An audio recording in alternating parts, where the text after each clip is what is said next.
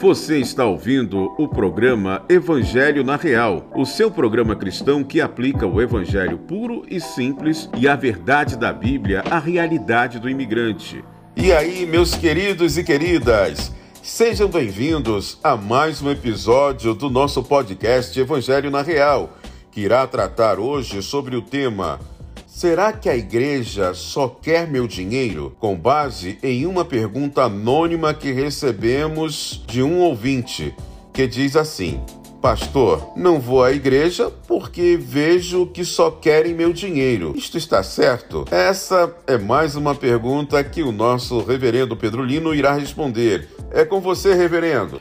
Olá, Márcio, tudo bem? Como é que você está? Sua família? Como estão os nossos ouvintes? Que a graça e a paz do nosso Senhor Jesus Cristo seja com cada um de vocês. Que pergunta interessante, né, do nosso aí ouvinte, uma pergunta bem profunda, é, já que parece que ele está numa igreja bem problemática, né? Pastor, não vou à igreja porque vejo que só querem meu dinheiro. Não sei que igreja está ele estará vendo, né?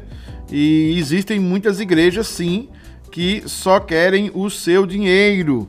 Existem igrejas que têm como propriedade pessoas, famílias, e você deve tomar muito cuidado com estas igrejas. Geralmente são igrejas neopentecostais, são comunidades neopentecostais ou até mesmo comunidades liberais em que a família é que toma conta da igreja o esposo é o pastor ou o bispo, a esposa é a, pastora ou a missionária, é, os filhos é, tomam conta da, do, da tesouraria da igreja, é, os parentes dominam a diretoria da igreja. Você deve tomar muito cuidado com isso, né? Porque isso é um elemento de que essa igreja pode é, não ser uma igreja sã financeiramente, né? Uma igreja com sérios problemas na área financeira. Então, o que é que a Bíblia fala sobre isso aí ao nosso ouvinte, aos demais irmãos que nos assistem? Em primeiro lugar, Paulo vai combater isso de maneira veemente, lá em 2 Coríntios 2, versículo 17. 2 Coríntios 2, versículo 17, que diz assim: ao contrário de muitos, não negociamos a palavra de Deus visando lucro. Antes, em Cristo, falamos diante de Deus com sinceridade, como homens enviados por Deus. Isso é algo impressionante da parte do apóstolo Paulo. O que ele está dizendo aqui é que igrejas não podem ser locais de lucro principalmente para os seus líderes e para é, os membros da liderança da igreja.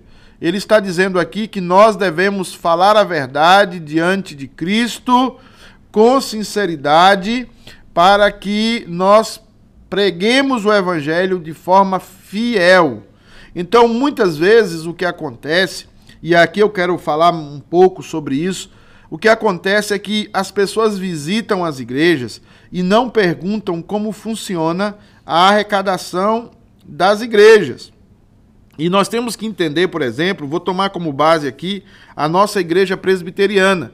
Eu sou pastor da igreja presbiteriana há 22 anos como pastor ordenado e já trabalho desde como seminarista há 27 anos.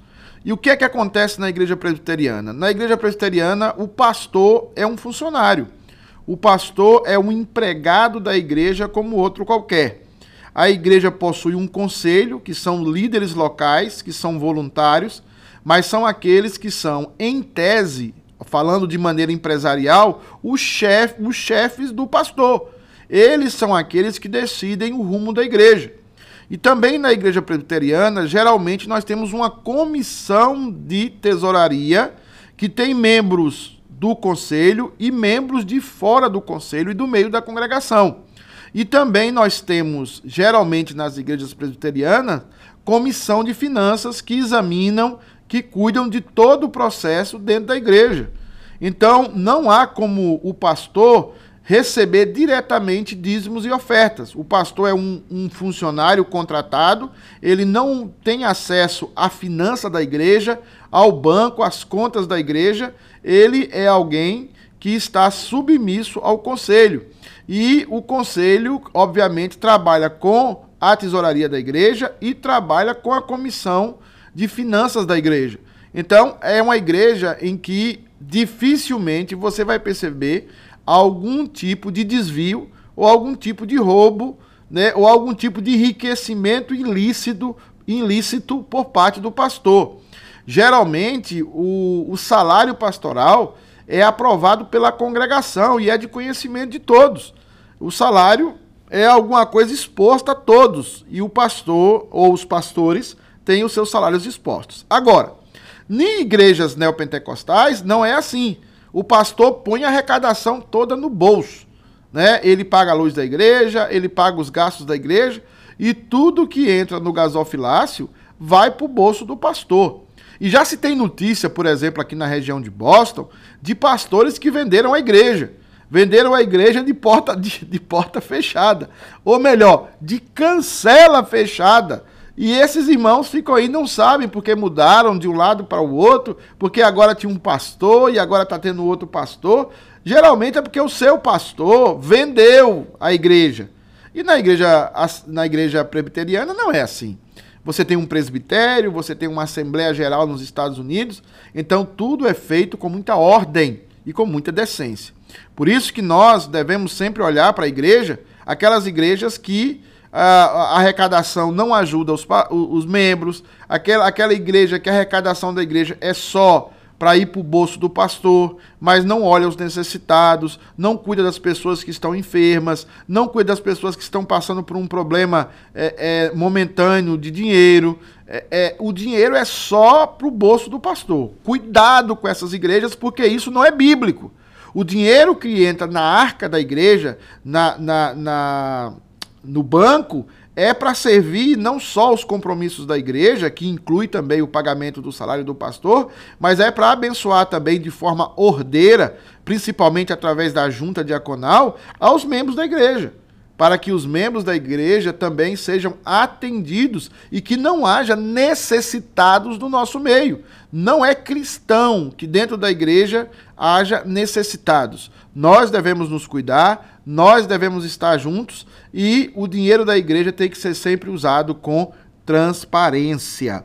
Então, o que acontece muitas vezes é isso. Por isso que talvez você, meu querido, não quer ir para essa igreja e não deve mesmo. Essa igreja que só pensa em dinheiro, essa igreja que o pastor não é transparente, ou o conselho, ou a diretoria não é transparente com as questões financeiras, não deve mesmo. Agora, a Bíblia fala que a, a igreja deve arrecadar. A igreja deve, tem ofertas. Jesus tinha um tesoureiro, Jesus arrecadava ofertas quando esteve aqui, e também a igreja vive de ofertas.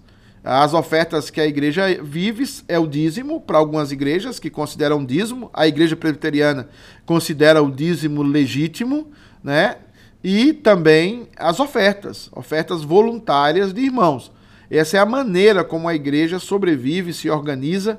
Agora, tudo isso é dentro de um sigilo, dentro de uma é, visão pessoal de cada um é, é, da consciência de cada um e ninguém deve ser constrangido, ninguém deve ser é, obrigado, ninguém pode ser ameaçado para ofertar na igreja. Tem que ser algo fruto da conversão e da nossa gratidão por tudo aquilo que Deus fez na nossa vida.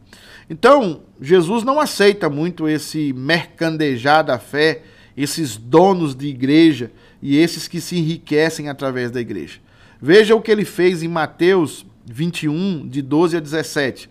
O texto diz assim: E entrou Jesus no templo de Deus e expulsou todos os que vendiam e compravam no templo, e derrubou as mesas dos cambistas e as cadeiras dos que vendiam pombas, e disse-lhes: Está escrito: A minha casa será chamada casa de oração, mas vós a tendes convertido em covil de ladrões. E foram ter com ele ao templo cegos e coxos, e os curou. Vendo então os principais dos sacerdotes e os escribas as maravilhas que fazia, e os meninos clamando no templo Osana ao filho de Davi, indignaram-se e disseram-lhe: Ouves o que estes dizem? E Jesus lhe disse: Sim, nunca lestes? Pela boca dos meninos e das criancinhas de peito, tiraste o perfeito louvor. E deixando-o, saiu da cidade para Betânia e ali passou a noite. Veja bem que aqui estava mercado. E o que é que acontecia aqui? O povo levava suas pombinhas, as suas rolinhas, o povo levava os seus animais, o seu cabrito, o, o seu, o seu boi, a, a, a, o seu animal para o sacrifício, chegava lá, o sacerdote que estava macumunado com os cambistas do lado de fora do templo dizia: Não, essa ovelha sua está com defeito, essa pombinha não, não funciona, é, é, esse animal aqui não, não funciona, mas você pode ir ali trocar por aquele você vai pagar um valor a mais e aquele lá é aceito e você pode vir. E aí ganhava o cambista e ganhava também o sacerdote às custas de um povo já pro, pobre, sofrido. E é esse tipo de religião que nós devemos combater. É esse tipo de religião que nós devemos dizer: olha, não está certo. Isso é roubo, isso é mercandejada fé. A fé é algo em que a oferta é voluntária a fé verdadeira é algo em que a oferta nasce de um coração agradecido. E os que recebem a oferta devem receber a oferta para usá-la com transparência, para usá-la com lisura. E aqueles que vivem do evangelho, vivem é, da pregação do evangelho, devem ser funcionários de outros que devem cuidar das arcas, devem fiscalizar as arcas e devem distribuir as doações e as os compromissos da igreja de acordo a uma lei clara, rígida, segura e visando sempre o bem do evangelho e a glória de Deus. Então eu espero que você, meu amigo, busque uma igreja bíblica, uma igreja em que o dinheiro seja tratado como algo transparente e algo para a glória de Deus. Agora, se você não é dizimista, se você também não ama a igreja, se você não oferta, se você não tem um coração é, generoso, então talvez o problema não esteja só na igreja, talvez o problema também esteja em você e você precisa aprender a ser generoso, aprender a contribuir no reino de Deus, porque tem muita igreja que é de falcatrua, mas também tem muita igreja séria que segue os princípios da palavra de Deus. Aqui é o pastor Pedro Lino no Evangelho na Real. Um abraço, tchau. Muito bom. Agradecemos a você por ter nos escutado até aqui. Esperamos que você tenha sido edificado com mais este programa. E até o próximo. Lembrando que você também pode fazer a sua pergunta. Envie-nos um e-mail para a nossa produção com o seu primeiro nome, cidade de onde está falando e pergunte para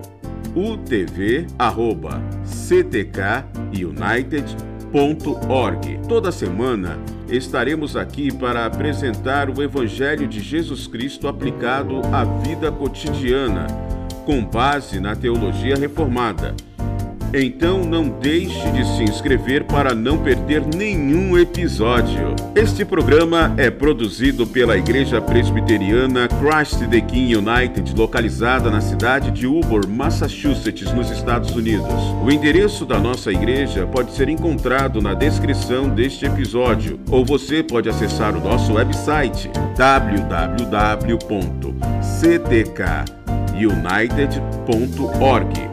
Nos siga também nas redes sociais.